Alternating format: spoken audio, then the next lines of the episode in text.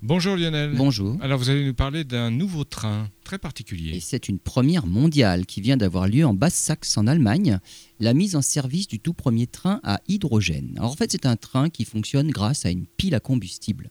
C'est un train zéro émission dont la partie traction a même été assemblée à Tarbes en France. Dans ce train, on fait le plein en hydrogène dans un réservoir situé sur le toit. Il est stocké sous forme gazeuse et avec un plein, il peut parcourir 1000 km et atteindre une vitesse de 140 km/h.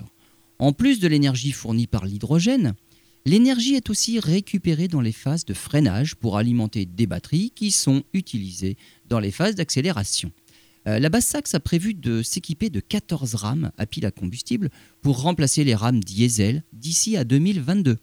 En France aussi, la SNCF envisage la mise en service de TER hybrides. L'objectif est de réduire de 20% la consommation d'énergie. On devrait commencer à les voir circuler sur nos rails en 2021.